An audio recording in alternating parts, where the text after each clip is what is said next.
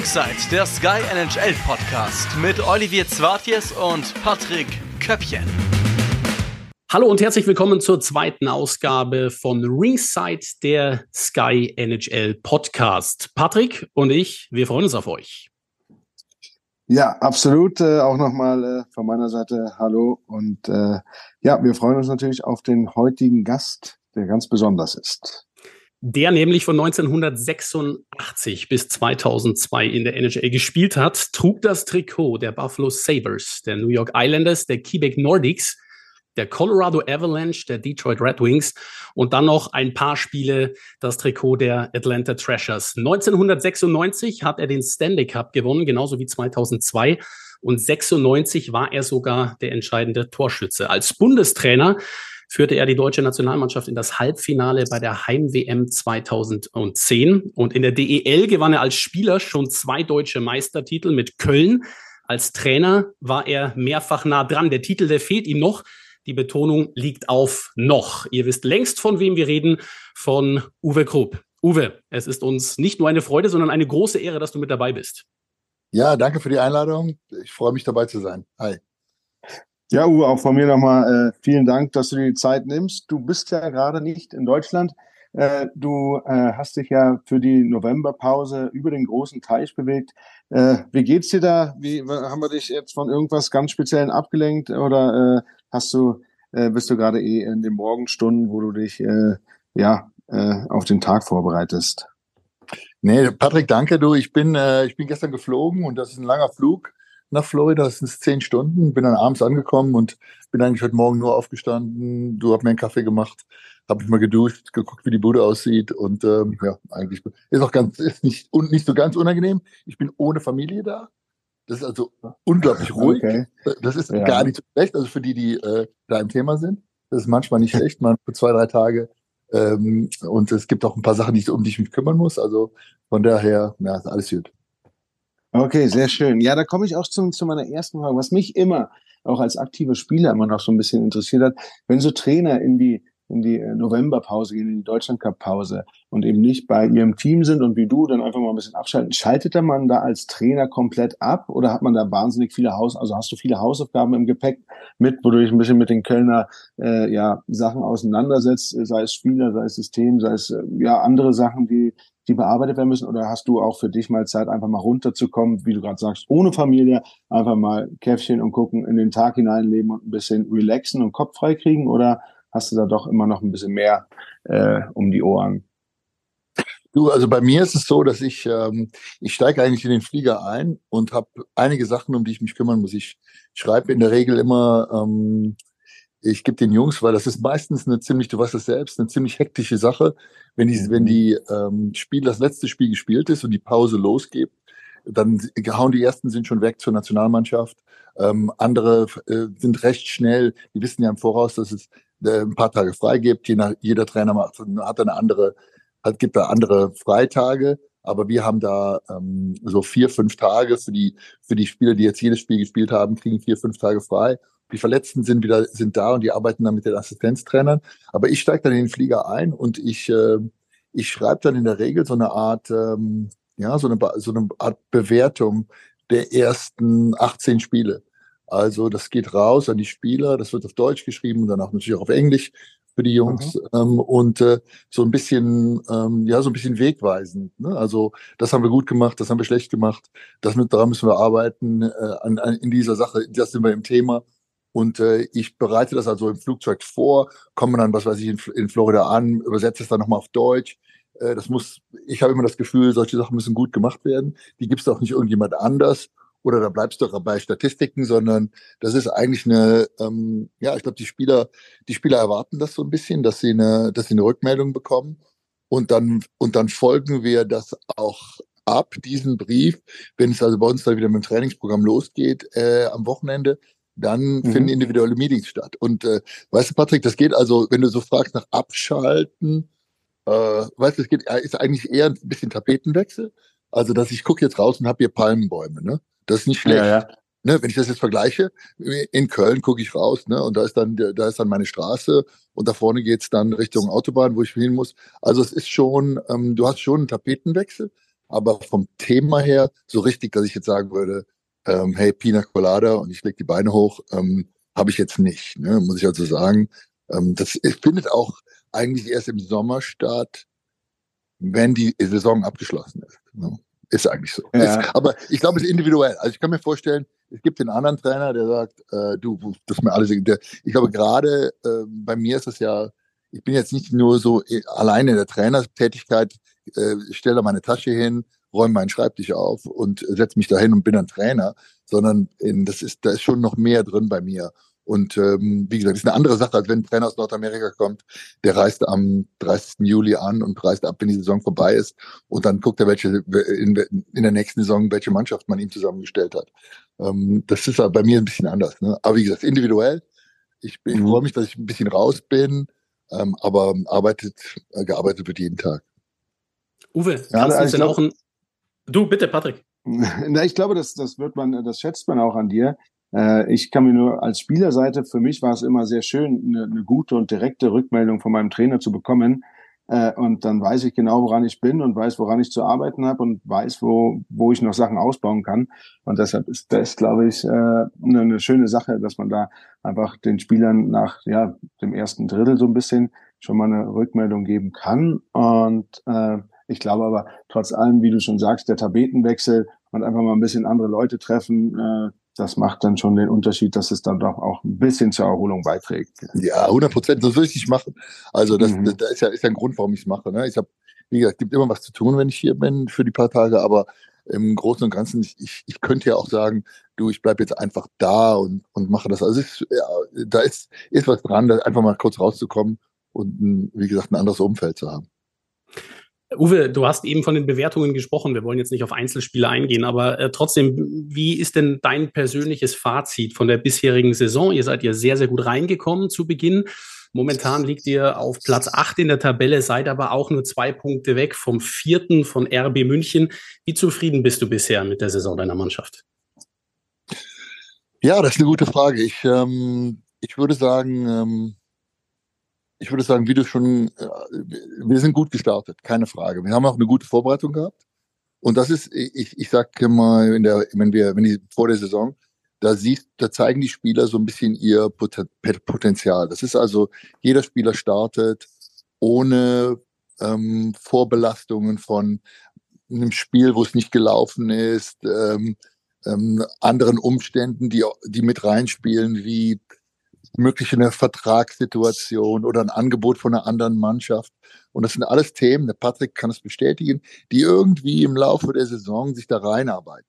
Und wir haben diesen, wir haben einen sehr guten Start hingelegt. Ich glaube auch die Qualität in den Spielen am Anfang, die war einfach echt gut. Also wir haben, da ist auch viel gut gelaufen für uns. Das muss man so auch sagen. Ähm, wie gesagt, also ein bisschen Scheibenglück gehört dazu. Ähm, Abschlusseffizienz war 14 Prozent ähm, Torhüter auf 96 Prozent. Und da, da sieht natürlich alles sehr gut aus.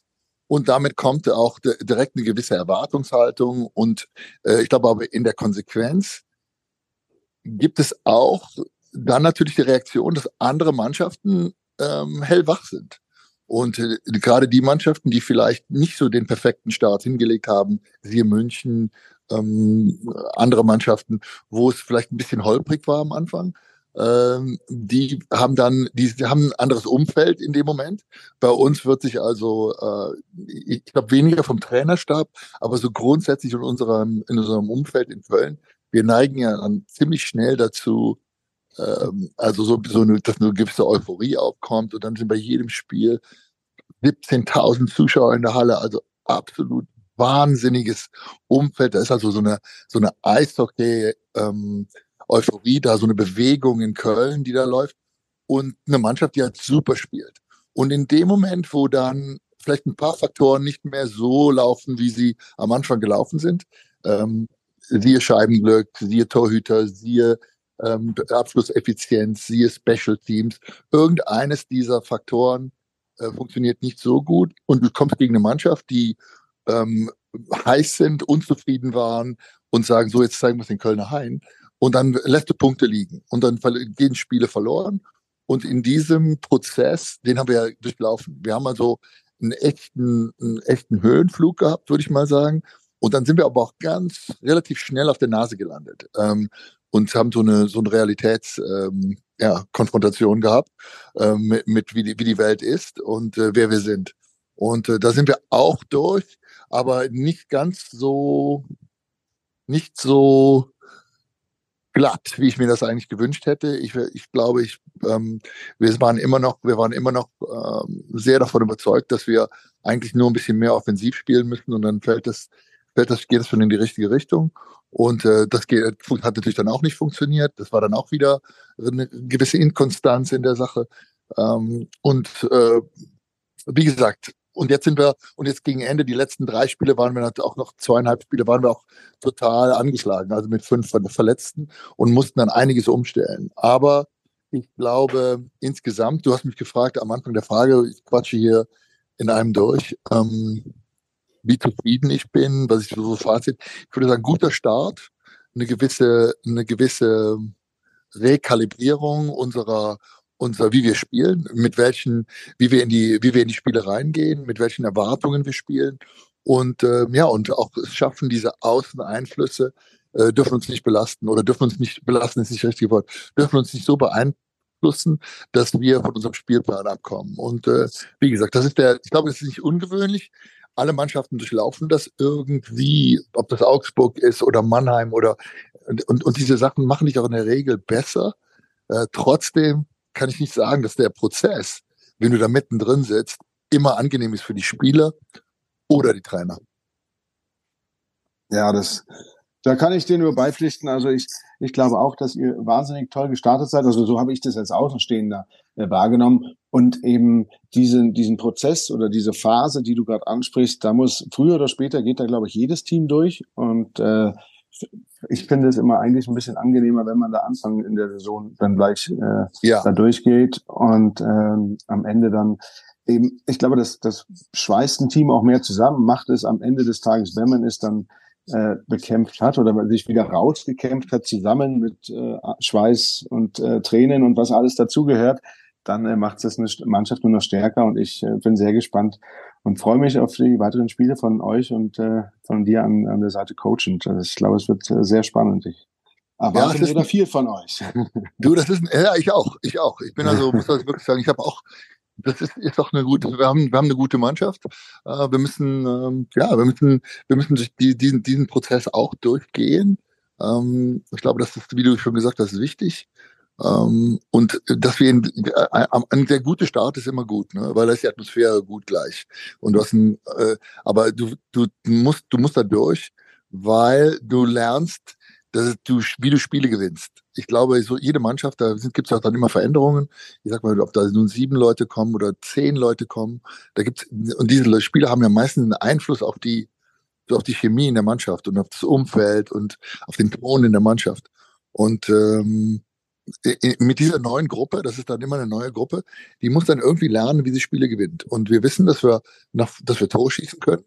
Aber wir müssen auch lernen, wenn das mit dem Tore-Schießen mal nicht funktioniert, dass wir, das eine Art und Weise gibt, Eishockey zu spielen, wo du, wo du einfach, Patrick, wie du gesagt hast, mit Blut und Schweiß und Tränen und äh, dich reinstellst und Schüsse blockieren und, äh, und ähm, ja, dem Gegner einfach wenig zulässt. Und das ist der Prozess, so ein bisschen, den wir, ja, durch den wir durchlaufen müssen und ähm, und äh, und das ganze in, in der ganzen in dem ganzen in der ganzen Sache rutscht du dann näher zusammen und hoffentlich kommst du raus als als bessere Mannschaft, die dann vorbereitet ist, weil am Ende geht es immer um die Playoffs. Am Ende läuft alles absolut, darauf hinaus, dass du, eine, dass du was für eine Playoff-Mannschaft bist du? Bist du gut im Januar? Interessiert niemand. Bist du gut im November? Interessiert kein, kein, kein Mensch. Was am Ende zählt, ist, dass du in einer Position bist, dass du in die Playoffs reinstartest und dass dann, dass du dann eine Mannschaft hast, die vorbereitet ist auf den ganzen äh, das, die, die ganzen Herausforderungen, die dann kommen, dass du dann lernst, damit umzugehen. Aber wie gesagt, ich glaube, wir haben eine gute Truppe, ähm, aber das ist trotzdem ähm, viel zu lernen und muss halt immer wieder dranbleiben. Wir werden das Ganze Absolut. natürlich auch weiter verfolgen und ich merke, wir könnten auch stundenlang mit dir über die DEL sprechen, wollen uns aber natürlich auf die NHL konzentrieren. Trotzdem der Übergang, der hat bei uns noch mit der DEL zu tun. Anfang dieser Woche wurde bekannt gegeben, dass ab dem 1. Januar 2024 die Halskrause für alle Spieler verpflichtend wird. Ähm, Uwe, Die Frage, ist das aus deiner Sicht die richtige Entscheidung? Du selbst hast ja im Jahr 1989 ähm, schon mal eine unangenehme Situation erlebt, wo es auch um einen Schnitt ging im Hals, so wie jetzt bei dem tödlichen Unfall von Adam Johnson. Ja, für mich ist die Sache äh, überfällig. Ähm, und ähm, äh, das hört sich natürlich jetzt so an, ja, warum sagst du nichts? Hey, Krupp, mach mal den Mund auf. Ne? Aber äh, da gibt es natürlich auch äh, alt eingefahrene ähm, Traditionen und die sind nicht so einfach über den Haufen zu werfen. Also ich glaube, als ich habe diese, du hast diese Situation angesprochen. Damals hat sich äh, in, in, Buffalo hat sich unser Torwart Clint Malarchuk auf dem Eis und ich war da direkt dran beteiligt. Ne? Also du kannst nicht näher dran sein, als wie ich dran bin, ohne dass du der warst, der ihm den Hals aufgeschnitten hat. Und äh, ähm, das war, ja, ich will nicht sagen, ich habe da Albträume von, aber das war eine ähm, Situation, die hat mich schon geprägt. Und, äh, äh, und das Traurige ist nicht so geprägt, dass ich eine Woche später mit, einer Hals, mit, einer Hals, mit einem Halsschutz aufgelaufen bin, sondern eher so geprägt, dass ich, ähm, ja, dass ich totalen Respekt habe vor der vor dem, was im Eishockey passieren kann. Und äh, ich bin also mh, hm, auch sehr, ich, ich würde sagen, empfindlich mit den, mit der äh, Player Safety, mit dem Player Safety Thema, ähm, den gefährlichen Checks, dem Intent to Injure Situation und ähm, ähm, wie gesagt, ich, ich glaube, dass die, dass die Regelung ähm, und zwar von, in außer, von den Ligen, angeführt von den Ligen, einfach überfällig ist. Also wenn du uns anschaust, ich habe es vor zwei Wochen gesagt, wenn du uns anschaust, wie sich entwickelt, wie die Entwicklung unserer, unserer Ausrüstung, wir sind also super geschützt im Eishockey. Ne? Wir haben also, wir sind, wir sehen aus wie so ein Sci-Fi Warrior. Ne? Alles ist mit Carbon, alles ist, äh, jede, jedes Körperteil ist, äh, ist wirklich gut, gut geschützt. Ähm, wo wir nicht geschützt sind, ist so vom Schlüsselbein bis zur Nase. Ne? Und da gibt es also ein paar Sachen, die, äh, äh, wie heißt es, wenn du zum Zahnarzt musst, ist eine Sache. Ne? Der Kieferorthopäde kann dir auch nochmal den Kiefer herrichten. Aber diese Region, die Halsregion, ist komplett exposed und frei. Und ähm, wie gesagt, ich bin, ich bin ist total tragisch, dass es so einer fürchterlichen, äh, ja, so einem fürchterlichen Unfall ähm, braucht, um, um die ganze Sache ins Rollen zu bringen im Jahr 2023. Ähm, wobei, da, ich, da Clint Malachek war eine Verletzung, Richard Zetnik war eine andere Verletzung in Montreal. Und trotzdem wurde nicht reagiert, wurde dann gesagt, ja, Freak Accidents. Aber die, diese Spieler haben das überlebt. Und äh, wie gesagt, es ist, ein, es ist echt ein, ja, es ist ein, ein, eine unglaubliche, tragische Sache, dass es das bedarf, um diese Regelung einzuführen. Ich bin total dafür. Ähm, ähm, und ich glaube, du kommst als Spieler, ob du nun gerne was am Hals hast oder nicht, du kommst aus der Gegenargumentation ja gar nicht raus. Du kommst ja, es gibt kein Gegenargument, das einigermaßen greift, den Halsschutz nicht anzuziehen. Ja, da bin ich äh, voll bei dir, Uwe. Und ich glaube auch, also ich weiß noch, dass wir im, im Nachwuchs mussten wir, also im ganz kleinen Alter mussten wir auch mal äh, Halsschutz ja. tragen. Allerdings, das waren ja, ja fast schon Halskrausen, was wir damals getragen haben. Die waren ja, ja. relativ massiv dick und das hat ja schon beeinträchtigt in der Bewegung, in der, in der Drehung des Kopfes am Hals. Aber heutzutage, ich hätte auch als das dann passiert ist, habe ich mir so mit auch mit verschiedensten Leuten Diskussionen geführt und haben gesagt, ja, natürlich, wir haben ja jetzt schon, also schon seit längerem, da habe ich sogar noch gespielt, da hat man ja schon Socken gehabt, die schnittfest waren, dass ebenfalls da man Schlittschuh unten äh, durchkommt bei den bei den Knöcheln oder so, dass da schnittfest ist. Und da habe ich gesagt, ja, müsste doch eigentlich möglich sein, dann äh, einen Halsschutz aus solchen Materialien herzustellen, dass es auch gar nicht mehr so äh, beeinflusst äh, beim Spiel selber oder den Spieler so arg irritieren könnte, dass er nicht mehr seine Leistung abrufen kann.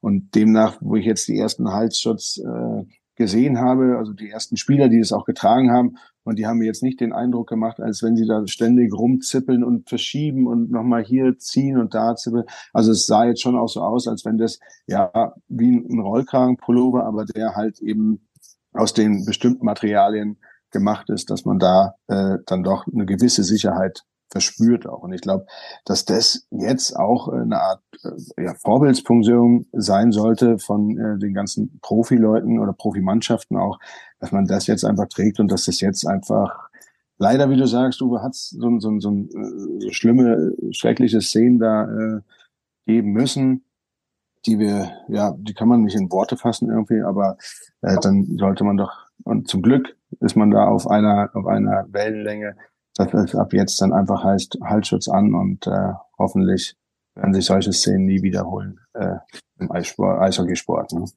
Ja, also wir, man darf nicht, man darf nicht vergessen, sorry, Ben, man darf nicht vergessen, dass ähm, das ist ein Unfall, ne? Das war ein Unfall.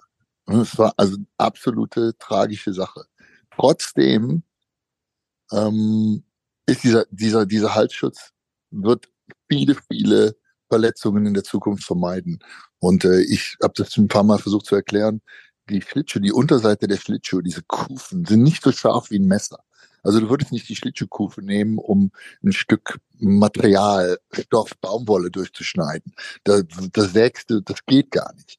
Ähm, ähm, aber in dem Moment, wo natürlich Impact da ist auf, auf die Haut, also auf unser, so wir Menschen sind ja nicht gut geschützt.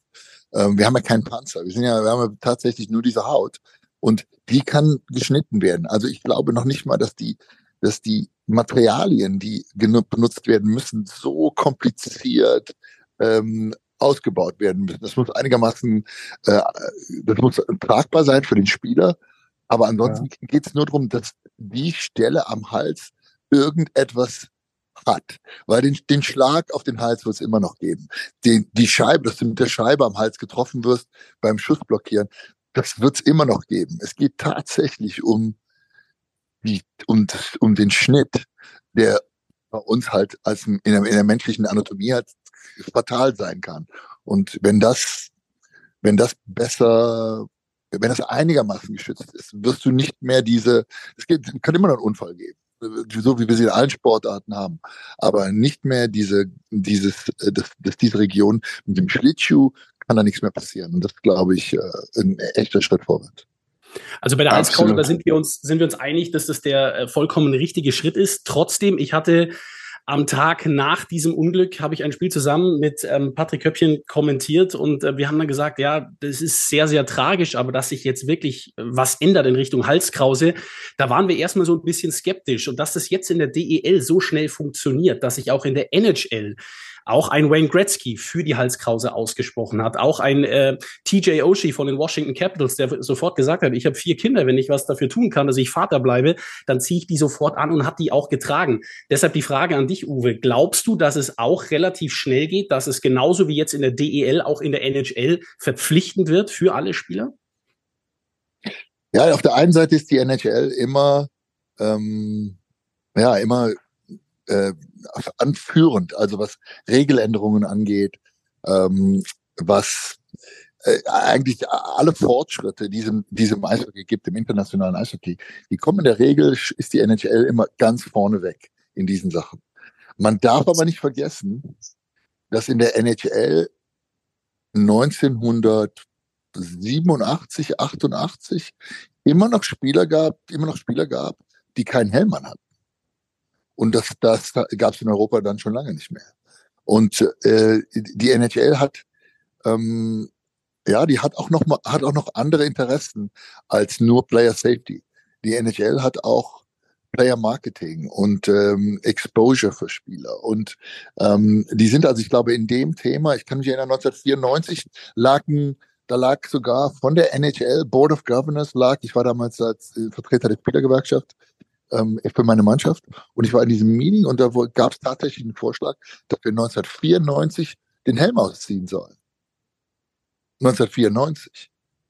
Okay. Weil, weil, weil es geht, geht auch dort um Vermarktung, um die Likeness. Ich weiß nicht, wie ich das auf da, was ist die Likeness? Dein Gesicht, deine Gesichtsvermarktung, die Erkennung, die, die, die ähm, dass man die Spieler die Wiedererkennung kann. einfach. Ja, der Wiedererkennungswert der Spieler.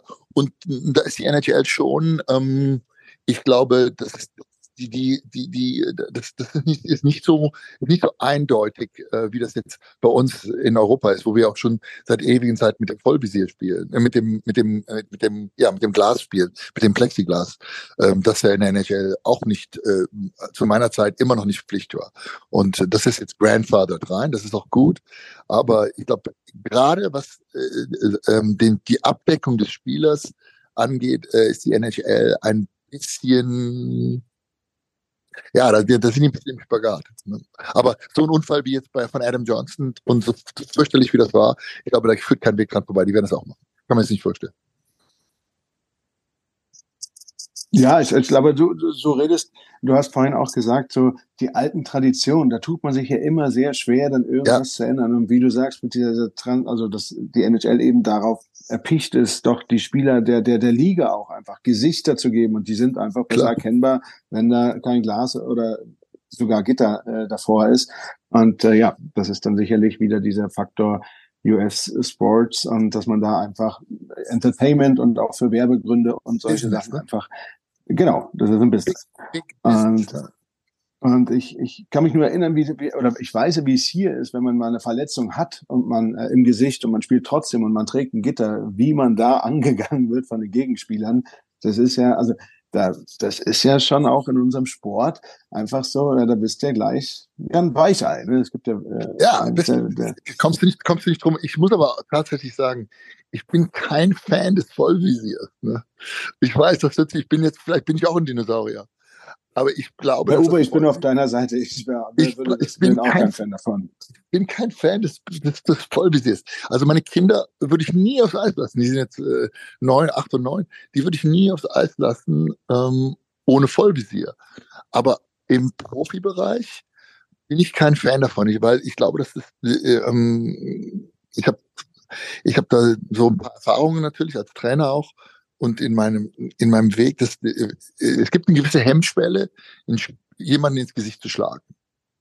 Äh, mit der, ob das mit der Faust ist oder mit dem Schläger. Die, wenn du also nicht ein totaler Psychopath bist, hast du da eine gewisse Hemmschwelle. Und in dem Moment, wo du aber das Vollvisier hast, ist die Hand mit dem Schläger lockerer. Und wenn du aufwächst mit dieser, mit dem Vollvisier und ähm, du ziehst das, du hast dann das äh, am Ende nur noch das, das, das Face Shield, also wo die Augen-Nasenpartie ähm, geschützt ist und du vergisst in Zweikämpfe rein.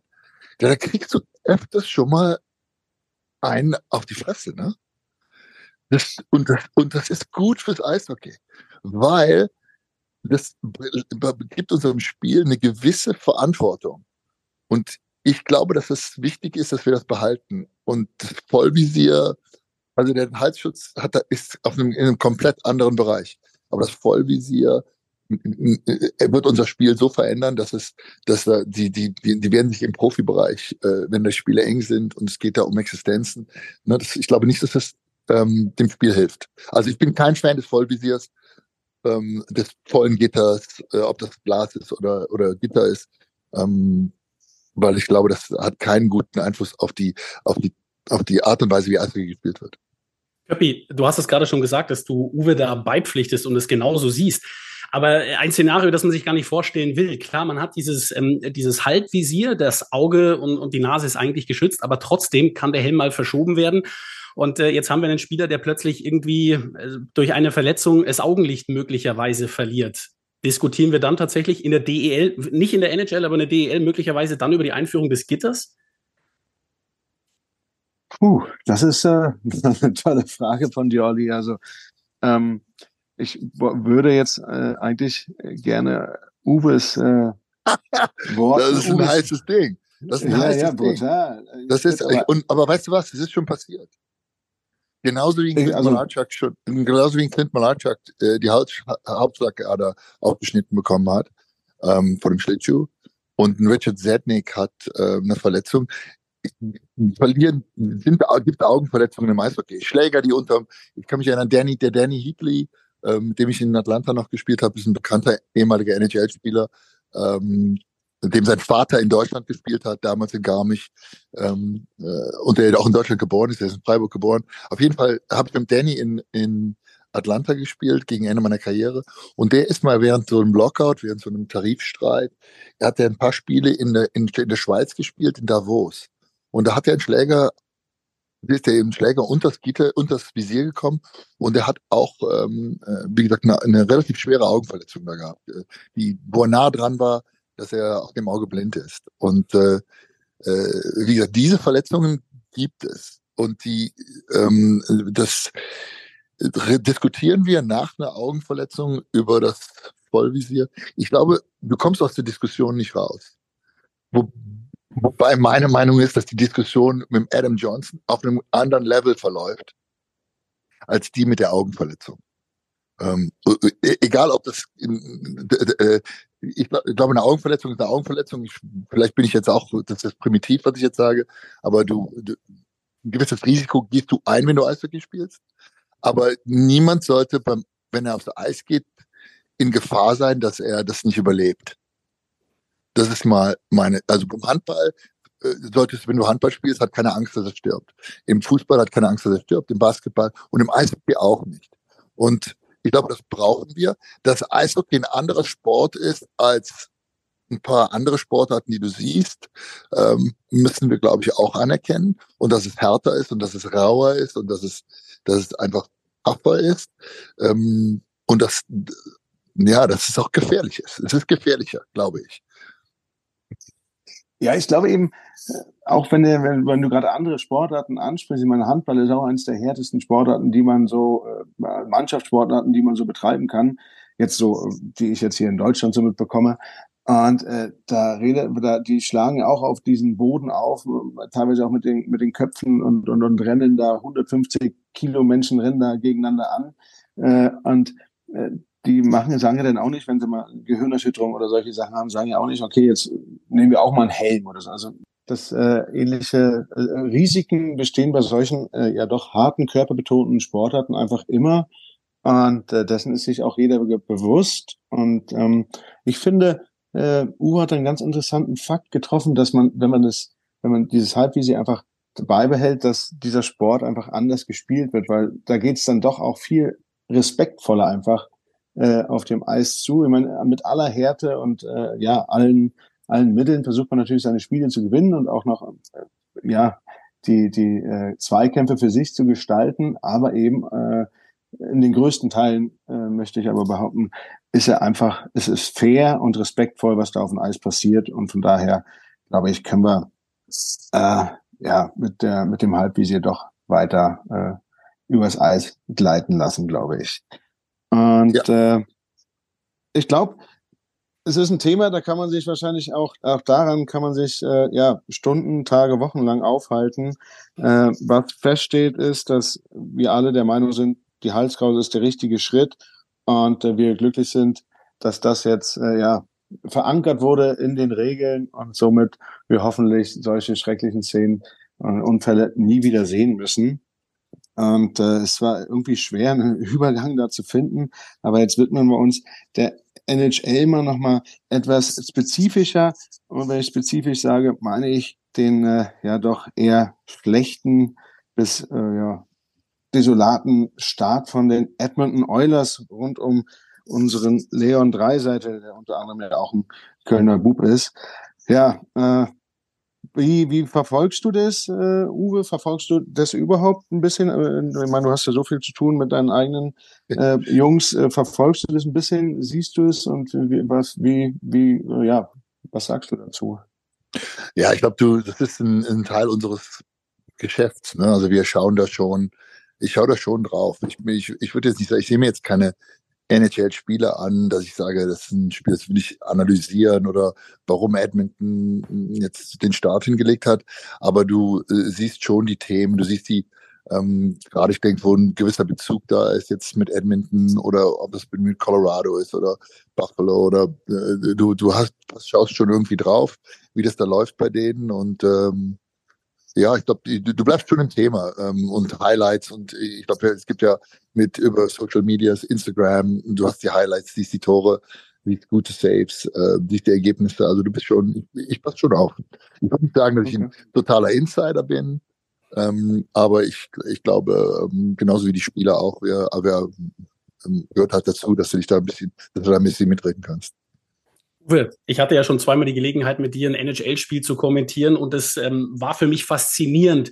Jetzt würde ich von mir behaupten, ich weiß ein bisschen, äh, wovon ich rede, wenn ich über Eishockey spreche, aber du hast nochmal Dinge gesehen, hast mir abseits vom Mikro Sachen gesagt. Ähm, da bin ich mir relativ sicher, dass du, auch wenn du es nur mäßig verfolgst, äh, was, was bei den Edmonton Oilers passiert, dass du trotzdem möglicherweise Gründe dafür siehst, warum sie jetzt wieder so schlecht in die Saison gestartet sind, weil sie ja im Endeffekt das gleiche Problem haben, über das wir bei den Edmonton Oilers eigentlich schon seit sechs, sieben Jahren sprechen. Ja, das, wie gesagt, ich, wir, wir passen natürlich auf. Es ist ganz interessant für mich, diese Spiele im Fernsehen zu machen äh, mit dir, Olli. Das ist, das ist eine gute Sache, weil du siehst nochmal, das Eishockey ist etwas anderes, ne? auch gegeben mit der Eisfläche und der, der Qualität der Spieler. Aber ähm, wie gesagt, äh, Veränderungen kommen immer aus Nordamerika und deswegen oder in der Regel kommen zum größten Teil aus Nordamerika. Und äh, ähm, deswegen ist es immer interessant, diese Spiele zu schauen und zu sehen, was die Trainer machen. Aber grundsätzlich, äh, um auf die Edmonton Oilers einzugehen, ja, das, äh, die Problematik ist nach wie vor, das, äh, die Scheibe aus ihrem Tor rauszuhalten. Ähm, immer steht der Torhüter im Mittelpunkt. Ähm, ich glaube, das ist jetzt der vierte Torwart, den die hatten in den letzten Jahren, der dann, äh, der jetzt mit, mit Campbell, der jetzt äh, durch die Waivers geschickt worden ist. Das ist also so ein bisschen dein, dein Abschied aus Edmonton. Und ähm, aus irgendeinem Grund ist es, ist es ihnen nicht gelungen. Und da darf man da kann man das, das kann man ja ganz einfach sein und sagen, da hol halt einen guten Torwart. Aber in, in, in der NHL gibt es natürlich auch noch immer die ganzen Cap-Gründe, äh, ähm, äh, ob du den Spieler dir überhaupt leisten kannst, der dann kommen soll, welchen Einfluss das auf deine Mannschaft hat, wen du abgeben musst und so weiter. Das ist ziemlich äh, kompliziert, was da an Spielerpersonalbewegung passiert in den, in, in den Organisationen. Und äh, wie gesagt, Fakt ist, dass der Campbell den Job nicht machen konnte.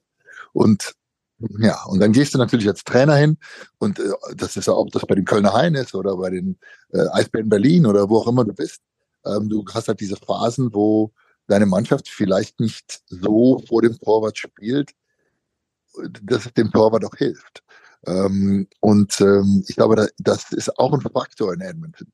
Also ich bin auch nicht so ganz happy mit der Abwehr von denen und auch dem Abwehrverhalten ihrer, einiger ihrer Stürmer.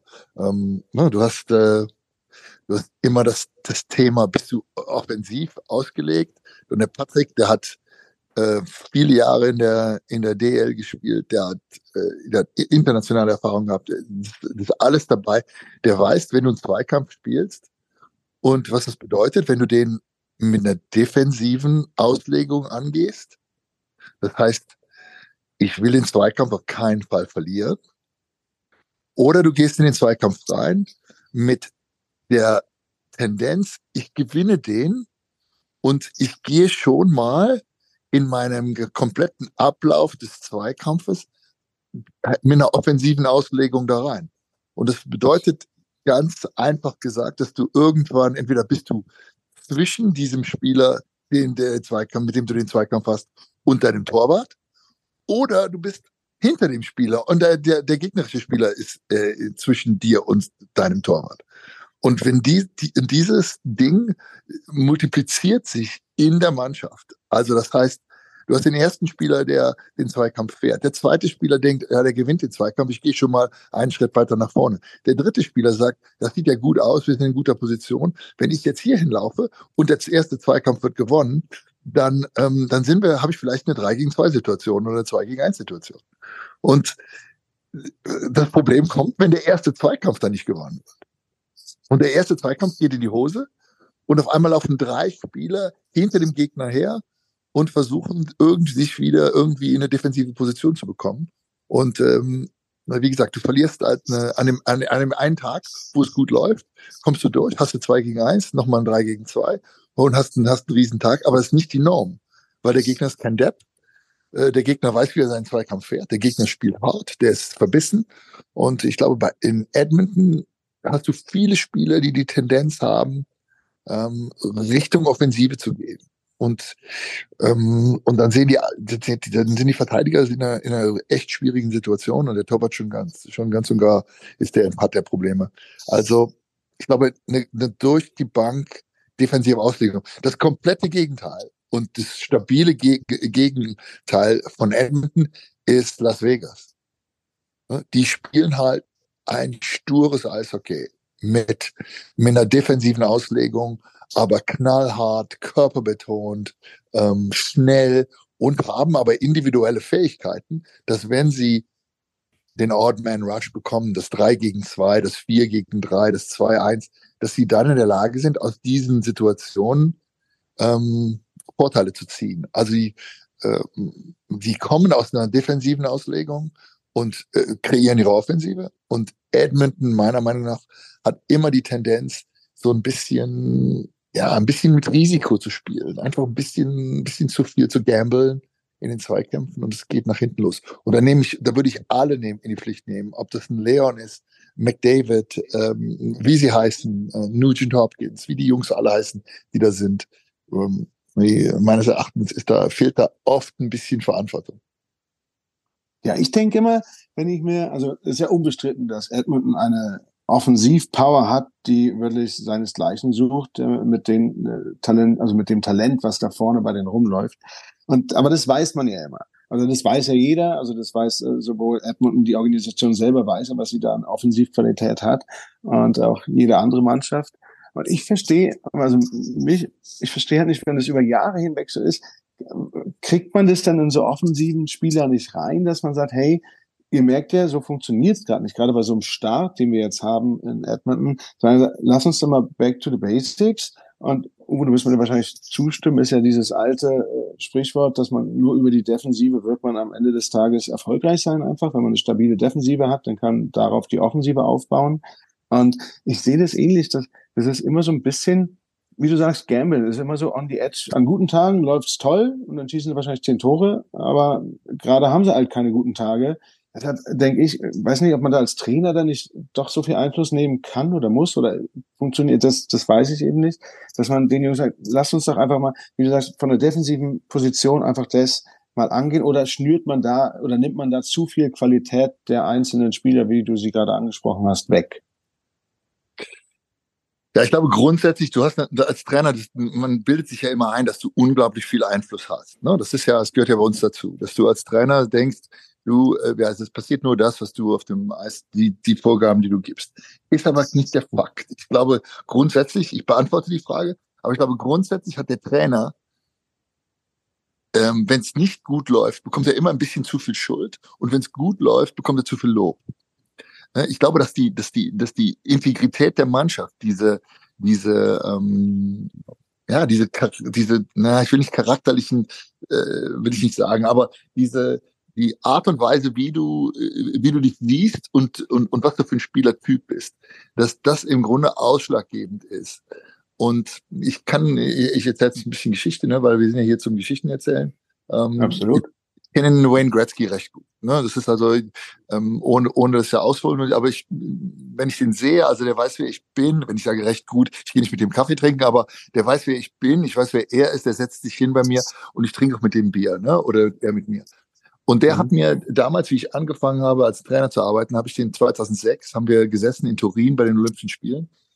Und ähm, da hat er zu mir gesagt, äh, äh, ja, haben wir angefangen zu quatschen und er hat mir erzählt, er wusste ja, dass ich auch für die New Islanders gespielt habe. Ich habe eine Geschichte, ich kann mich erinnern, wie wir in dem, in dem ersten Jahr, wie die Islanders haben also dreimal hintereinander den Stanley Cup gewonnen und im dritten Jahr, wenn ich mich nicht irre, haben sie gegen Edmonton gespielt und haben Edmonton geschlagen in dieser Finalserie.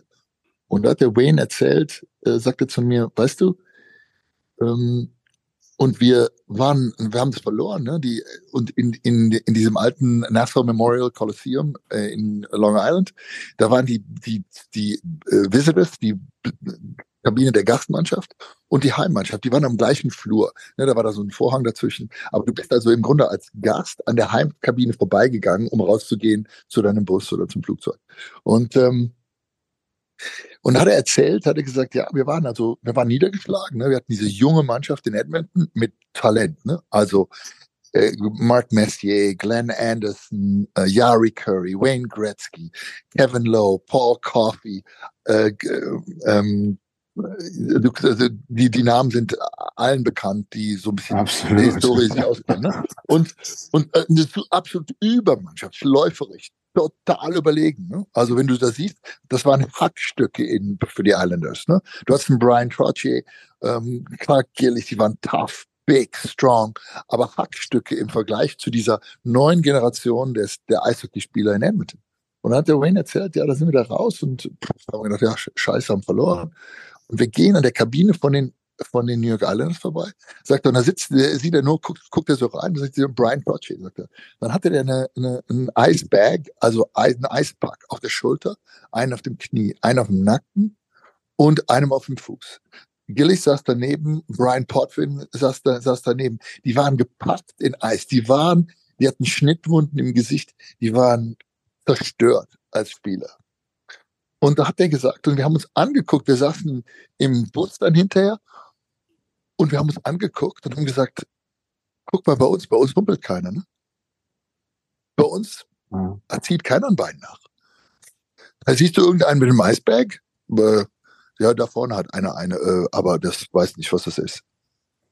Der hat gesagt und sagte, wir wussten nach dieser Serie, dass wir nicht hart genug sind. Wir sind nicht entschlossen genug. Wir sind nicht bereit, diesen letzten Schritt zu gehen. Und das war zu dem damaligen Zeitpunkt, also vor, was weiß ich, 100 Jahren ähm, im Eishockey gesehen, eine Genera zwei, Genera drei Generationen äh, später, ähm, sind wir aber immer noch bei diesen Themen. In dem Moment, wo du nicht bereit bist, diese, diese, dass du alles dafür tust, um zu gewinnen. Also ob das nun deine Identität als Spieler ist, wenn du ein Leon Dreisettel bist, du musst halt mal einen Schuss werfen. Ne? Conor McDavid. Du musst, wenn du gewinnen willst gegen die Boston Bruins oder gegen Las Vegas, musst du bereit sein, was zu machen, was du, ja, vielleicht was nicht, was nicht zu dir passt, wo, was nicht in der Zeitung als Schlagzeile ist, wo du nicht ähm, einen Marketingvertrag mit Bauer bekommst, sondern ähm, du musst was machen, wo du sagst, ich bin bereit, diesen Schritt zu gehen, um mit den Edmonton Oilers diesen Prozess zu machen, um dahin zu kommen, wo wir hinwollen. Und ja, und das ist die Aufgabe des Trainers, das zu erklären. Und ich bin mir sicher, äh, als kollegialer Trainerkollege, dass der äh, Woodcock das macht.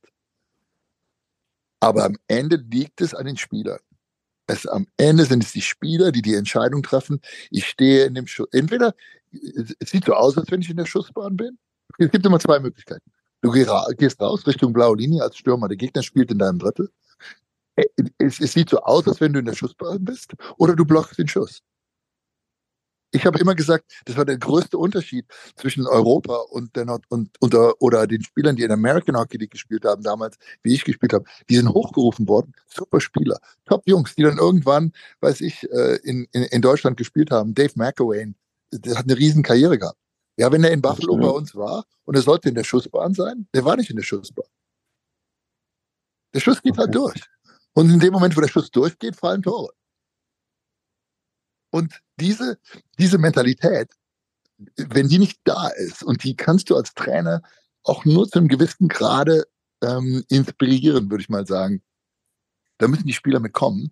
Ähm, wenn die nicht da ist, ist es schwer. Und ich sehe in Edmund, ich sehe das nicht. Ich muss ganz ehrlich sagen, ich bin da kritzig. Ich, ich sehe diese Top-Talente, diese Jungs, die ähm, Tore schießen am, am Fließband und Punkte machen und Highlight Reels und Top Ten. Aber ich sehe nicht in der, in der, in der, im Kern, dass da genug sind von denen, die bereit sind. Die stehen in der Schussbahn, aber der Schuss geht durch. Uwe, äh, da muss jetzt fast die Frage erlaubt sein. Äh, aus deutscher Sicht schauen natürlich alle immer auf Leon Dreiseitel, weil man da die größte Hoffnung hat, dass ein Deutscher den Stanley Cup mal wieder gewinnen kann. Das hört sich bei dir jetzt aber so an, wenn Leon Dreiseitel den Stanley Cup gewinnen möchte, dann wird das nicht in Edmonton funktionieren. Das weiß äh, du weißt ja, Olli, das ist eine gute, eine gute Sache. Ich glaube, es gehört ein bisschen Glück zu dem Stanley Cup. Ist, du bist ist nicht, es ist nicht gesagt, dass du als guter Spieler den Stanley Cup gewinnst. Ne? Du hast also keinen, du hast keinen Anspruch auf den Stanley Cup nur, weil du ein guter Spieler warst, sondern du musst auch, um den Stanley Cup zu gewinnen, irgendwie am richtigen Punkt, am richtigen Platz sein. Ne? Wie in allem im Leben gehört auch ein bisschen Glück dazu, dass der am richtigen Platz ist. Ich glaube, dass die Edmonton Oilers in der Grundauslegung und so wie nur modernes Eishockey gespielt wird, eine gute, gute Voraussetzungen haben, um eine Mannschaft zu haben, die mitspielen kann um den Stanley Cup. Aber es bedarf einem gewissen ähm, Supporting Cast. Wie sagt man? Also was auf, auf, auf Deutsch? Äh, das sind die Leute, die äh, nicht die Hauptdarsteller, sondern die Nebenrollen füllen. Und da brauchst du eine Gruppe von Nebendarstellern, die die, die ihre Rollen so gut ausfüllen, dass diese Hauptdarsteller das machen können, was sie machen müssen. Aber du brauchst diese zweite, du brauchst eine zweite Kategorie, du brauchst eine dritte Kategorie, die müssen gute Qualität haben. Die, das, und ich glaube, dass der Abstand da einfach zu groß ist in Edmonton. Kann der Leon das gewinnen in Edmonton? Ja, absolut. Einfach weil die, das, ich glaube nicht, dass du da hingehst und äh, mit dem Besen rein musst und die ganze Mannschaft rauswerfen musst. Aber ich glaube, du brauchst, du musst den Jungs ein paar Leute an die Seite stellen, die vielleicht schon Stanley Cup Erfahrung haben ähm, oder die von der Auslegung her da so sind, dass sie äh, die müssen einfach beißen. Ne? Du weißt nicht äh, und das äh, und, und, und ich habe auch nicht genug äh, Inside-Wissen ähm, wie viele da fehlen oder wer das macht. Aber ich kann mir vorstellen, dass der äh, Jay Woodcock im Moment äh, äh, graue Haare bekommt, weil er sieht die Qualität seiner Mannschaft, ähm, aber hat natürlich nicht die Ergebnisse und sein Torhüter greift andauernd daneben und äh, da gibt es keine leichte, einfache Lösung für. Also wie gesagt, schwierige Zeiten in Edmonton. Ähm, trotzdem glaube ich, glaube ich, kann der Leon mit Edmonton den Stanley Cup gewinnen. Wir werden das Ganze natürlich weiter verfolgen, auch äh, ob der Druck für Jay Woodcroft immer größer wird, auch für den General Manager, für Ken Holland. Wollen aber aus deutscher Sicht natürlich auch über das sprechen, was ab dem 16. in Europa passiert. Da heißt es nämlich in Stockholm dann Global Series. Im letzten Jahr äh, waren, war die NHL in Prag und in Tampere. Jetzt sind es tatsächlich vier Mannschaften gleichzeitig, die dann zu Gast sein werden in Stockholm. Und auch zwei Deutsche sind da mit dabei, mit äh, Moritz Seider, mit den Detroit Red Wings und Philipp, äh, Philipp sage ich, mit Tim Stützle äh, und den Ottawa Senators. Ähm, Uwe, für dich ähm, ist diese Global Series etwas, was nicht nur für die Fans, sondern auch für die Spieler etwas Besonderes ist, gerade für die vielen europäischen Spieler, wenn sie auf heimischem Kontinent spielen können? Ja, glaube ich, hundertprozentig. Würde ich total, ähm, würde ich total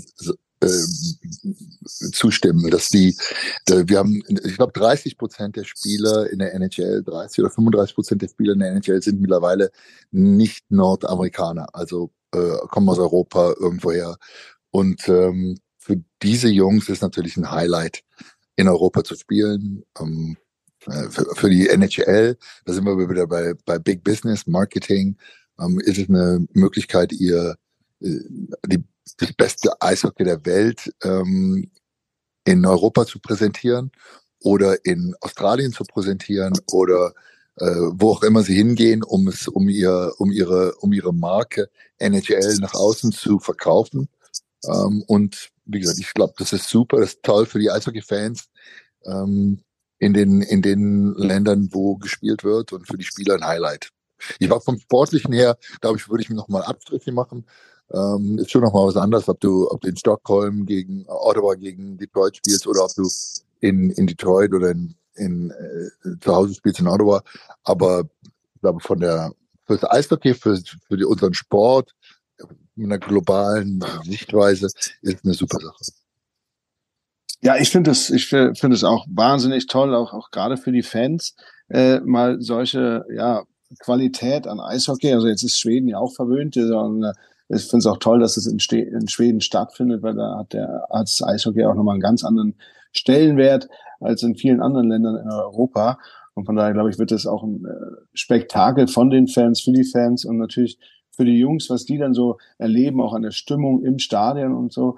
Äh, mich, mir stellt sich immer so ein bisschen die Frage, aber das wirst du sicher äh, gut beantworten Uwe, die, die Belastung für die Jungs. Ich meine, die, die fliegen da stundenlang rüber. Jetzt fliegen die natürlich nicht Holzklasse. Das ist ja mhm. äh, uns allen klar. Aber es ist ja trotzdem mit Zeitunterschied und, und ja, diesen gewissen Aufgaben, die auch vor Ort dann sein werden. Ich meine, da ist ja natürlich der, also ich, ich glaube, Stockholm wird lahmgelegt sein. Äh, und äh, es sind ja so viele Verpflichtungen mit Interviews, Autogrammstund und, und, und, was natürlich eben von der NHL angetrieben wird, um bestmöglich die Jungs dort zu repräsentieren. Ist das dann auch ähm, für die Jungs, also kann das auch so eine Mannschaft ein bisschen durcheinander schütteln, dass wenn die wieder zurückkommen, meine Güte, das war jetzt aber ganz schön in Stockholm, aber jetzt brauchen wir erstmal kurz eine Minute oder siehst du da gar keinen Nachteil für die vier Mannschaften, die da drüben jetzt äh, in Stockholm präsentiert werden, beziehungsweise die sich in äh, Stockholm präsentieren? Ja, du, ich glaube, dass die, äh, wir unterschätzen die Spielergewerkschaft. Ähm, in dem Moment, äh, die haben also unglaublich hohe Auflagen was Player Care angeht. Also das heißt, du sagst, die fliegen nicht, nicht, nicht in der Holzklasse, die fliegen darüber mit, die werden, wie gesagt, das ist wie, als wenn du in der Wohlfühloase bist. Ne, die sind also, die werden komplett durchgepampert und äh, ähm, du hast trotzdem die Zeitumstellung, du hast trotzdem ähm, die lange Anreise, du hast trotzdem eine gewisse Umstellung, ähm, wenn du kommst. Aber ich glaube, dass die Spieler äh, du bist in der, in der NHL, ich habe, wenn ich jetzt so zurückdenke, ähm, gerade die letzten Jahre, wo wir auch äh, überall geflogen sind und nicht Linie mehr geflogen sind, sondern wir am Anfang in den 80er, Anfang der 90er Jahre sind wir noch Linie geflogen. Wir sind dann alle in, in Privatjets, äh, in, in, in, eigenen Flugzeugen. Also die Colorado Avalanche, die Detroit Red Wings, ähm, die Quebec Nordiques. Wir hatten unser eigenes Flugzeug. Und ähm, ja, du, du bist halt an einem Punkt, wo du als Spieler tatsächlich du du machst nichts anderes als kümmerst dich um deine persönliche Vorbereitung auf das Spiel, um deinen Körper, um deine um deine Abläufe, deine Routine und ähm, ähm, und dann das findet alles statt in einem Umfeld, wo dir eigentlich alles alles zugetragen wird und ich glaube, für die Jungs ist es überhaupt kein, kein großes Ding. Und äh, was, was die, was die, äh, das andere Umfeld angeht, im Sinne, dass du in Europa bist. Ja, vielleicht bekommt der, der europäische, der, der schwedische Verteidiger das ein oder andere äh, Interview mehr, als äh, wie es der, ähm, ähm, der nordamerikanische Spieler jetzt hätte. Aber das ist auch irgendwie eine gute Sache. Das wird auch in der Mannschaft, Patrick, das kannst du dir vorstellen, das wird auch in der Mannschaft aufgefangen, dass anstatt äh, von deinem Superstar äh, Tim Stützle, der jetzt in Ottawa ähm, interviewt wird, wird der wird ein schwedischer Verteidiger äh, oder ein skandinavischer Spieler äh, dann rausgenommen fürs Interview. Und das wird auch in der Mannschaft wird es, wird es gut, wird damit gut umgegangen. Also ich, äh, ich finde es super. Ich glaube, dass die Spieler mhm. dadurch keine Nachteile haben. Es kann ja sogar auch ähm, eine, eine, schöne Abwechslung sein. Ich hatte 2010 ähm, das glückliche Ereignis, dass ich die Boston Bruins tatsächlich in Belfast in Nordirland getroffen habe. Damals mit Marco Sturm und äh, Dennis Seidenberg. Und die haben mir damals tatsächlich gesagt, es ist eigentlich mal ganz cool, wenn sie hier in Europa sind, weil sie da abends vielleicht auch mal in die Kneipe gehen können, ähm, ein bisschen unerkannt sind, was halt in deren Städten ja überhaupt nicht funktioniert. Ja, das ist, das ist alles im Thema. Ich glaube, dass, ich glaube, dass grund, grundsätzlich, die, ich glaube auch, dass die NHL, die ist ja empfindlich. Und also die, die, die gehen, die sagen ja auch, wir gehen nicht zu den Olympischen Spielen, weil es uns nicht passt. Ne? Also, ähm, äh, und das ist ja nochmal eine ganz andere Kategorie, als eine, als vier Mannschaften irgendwo hinzufliegen nach Europa. Ähm, wenn es, wenn es irgendeinen Grund geben würde, dass es nicht gut wäre für die Mannschaften, für die Spieler, äh, würden die es nicht machen. Und ähm, wie gesagt, ich glaube, das ist eine gute Sache auch für die Mannschaften und einfach die Jungs haben einfach Spaß, auch rauszukommen.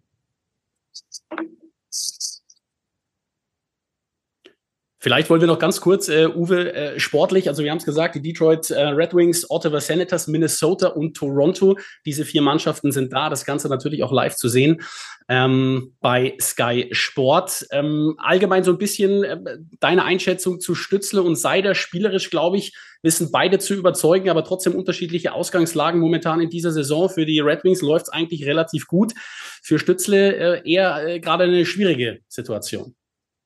Ja, die hatten auch einen guten Start. Ich fand, Order war gut am, äh, zu Beginn, hatten einen guten Start und dann hatten die auch so ein bisschen, ja, so wie es halt läuft, äh, ähm, so, haben so ein bisschen Formknick bekommen. Äh, ähm, da wird dann natürlich in Kanada sofort ein Riesending draus gemacht. Dass der, dann ist der Trainer sofort auf der Abschlussliste und die Fans haben geboot und äh, dann wird, wird das kommentiert in den, in den Medien. Wie gesagt, das ist alles ähm, vielleicht alles ein bisschen mehr Drama, als, als, als du dir das wünschen würdest, aber ich glaube, dass Ottawa auch eine gute Mannschaft hat. Timmy spielt eine Riesenrolle in der Mannschaft, ähm, ist auch an so einem Punkt in seiner Karriere, wo er, wo, er eigentlich gezeigt hat, wer er ist, was für einen Impact er haben kann, in welcher, in welcher Rolle er in seiner Karriere in der NHL seinen, seinen Stellenwert haben wird und seinen Status. Ähm, und dann geht's dann irgendwann darum, dass du in der Mannschaft spielst, sie gewinnt. Ähm, ähm, und äh, ja, beim Moritz, ja, äh, äh, Detroit ist anderes, auch nochmal eine andere, andere Situation. Äh, Ottawa ist immer eine Mannschaft, wo du sagst, wann gewinnen sie denn? Und äh, Detroit ist so eine Mannschaft, jetzt, wann gewinnen sie wieder? Ne, die leben also nach wie vor von dieser Zeit in der, im, ja, um 2000, späten 90er Jahre, 2000, 2002, 2003, da hatten die diese Powerhouse-Mannschaften vor der Cap, wo Detroit einfach alles weggekauft hat, was laufen konnte. Die besten Spieler waren manchmal mit 10, 12, 14 Hall of Famers in der Mannschaft, die dann auch den Stanley Cup gewonnen hat. Und äh, ähm, ja, das ist jetzt nicht mehr so einfach. Du kannst nicht nur einfach die guten, guten Spieler kaufen, wenn du das möchtest, ähm, sondern das muss, das muss aufgebaut werden und das ist nicht so einfach. Die Weisemann macht da, glaube ich, einen guten Job. Äh, aber man hat auch, hat auch äh, aufgrund seiner, ja, seiner Vita und wer er ist und äh, erlaubt man ihm die Zeit. Und ich glaube, die letzten Jahre in Detroit waren auch äh, nicht erfolgreich, äh, ganz sicher. Und dieses Jahr, ja, dieses Jahr sieht es besser aus. Moritz spielt eine große Rolle.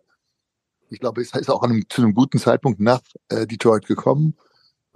Wie gesagt, das ist ein außergewöhnlicher Verteidiger in der NHL. Ich würde sagen, einer der, der Top-Leute ähm, rundherum, einer der Top, der besten jungen Verteidiger schlechthin in, in Nordamerika, in der Welt. Und ähm, ja, der wächst mit dieser Mannschaft jetzt äh, hoffentlich in eine Rolle, wo er, wo die auch ein Wort mitsprechen können, wenn der Stanley Cup vergeben wird.